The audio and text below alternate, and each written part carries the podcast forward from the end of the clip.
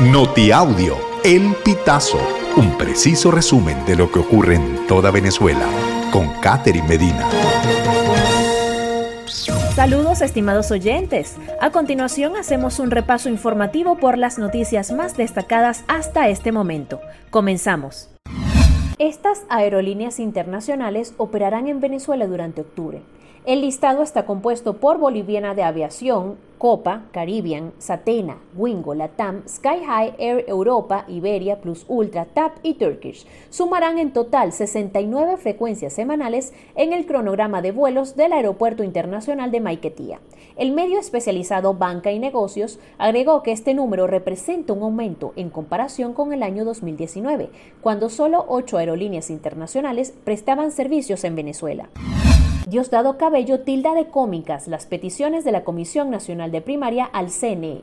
El primer vicepresidente del PSUV y diputado a la Asamblea Nacional se mofó de la dirigencia opositora como es habitual en su programa de televisión con el mazo dando y criticó algunos de los requerimientos de la oposición al poder electoral. Cabello criticó el pedido de la CNP al CNE de facilitar el ingreso de expertos y vedores electorales internacionales, así como la cesión de planteles, escuelas y centros educativos como puntos de votación.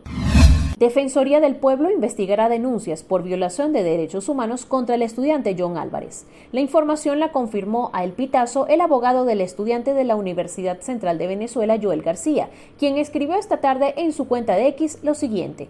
El día de hoy los padres y abogados del estudiante John Álvarez fuimos recibidos por la Defensoría del Pueblo. Esperamos que cumplan con las atribuciones que la Constitución les otorga.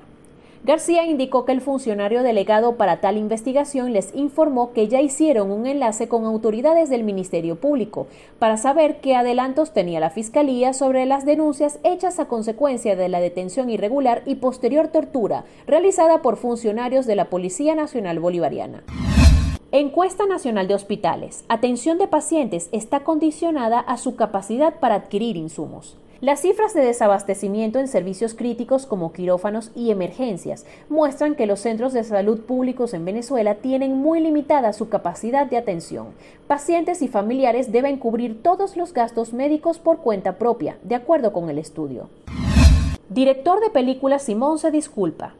El director de la película venezolana Simón, Diego Vicentini, se refirió recientemente al efecto que pudo haber causado su denuncia de irregularidades en el proceso de selección de su cinta para representar a Venezuela en los premios Oscar sobre la producción de La Sombra del Sol.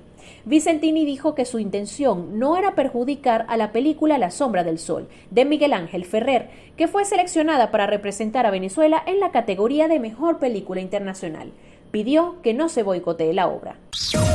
Estimados oyentes, este ha sido el panorama informativo hasta esta hora. Narró para ustedes Catherine Medina.